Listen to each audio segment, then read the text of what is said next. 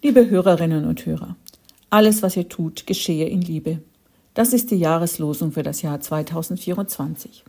Okay, wahrscheinlich wird es uns nicht gelingen, immer und überall aus dem Grundsatz der Liebe herauszuleben. Aber vielleicht ist ja schon viel gewonnen, wenn das wenigstens immer wieder einmal geschieht. Vielleicht springe ich mal über meinen Schatten und verzichte in einem Streit auf mein Recht. Vielleicht finde ich in einem Gespräch den Mut, Partei zu ergreifen für die, auf denen alle herumhacken.